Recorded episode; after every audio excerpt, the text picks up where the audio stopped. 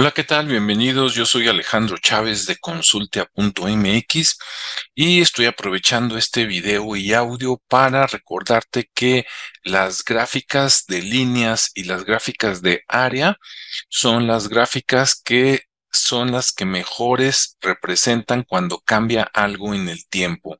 Por ejemplo, si tú quieres mostrar ventas, si quieres mostrar producción, si quieres mostrar errores a lo largo de los años, los meses, los días de la semana, las horas del día, lo mejor que puedes usar para representarlos visualmente es una gráfica de líneas o una gráfica de áreas.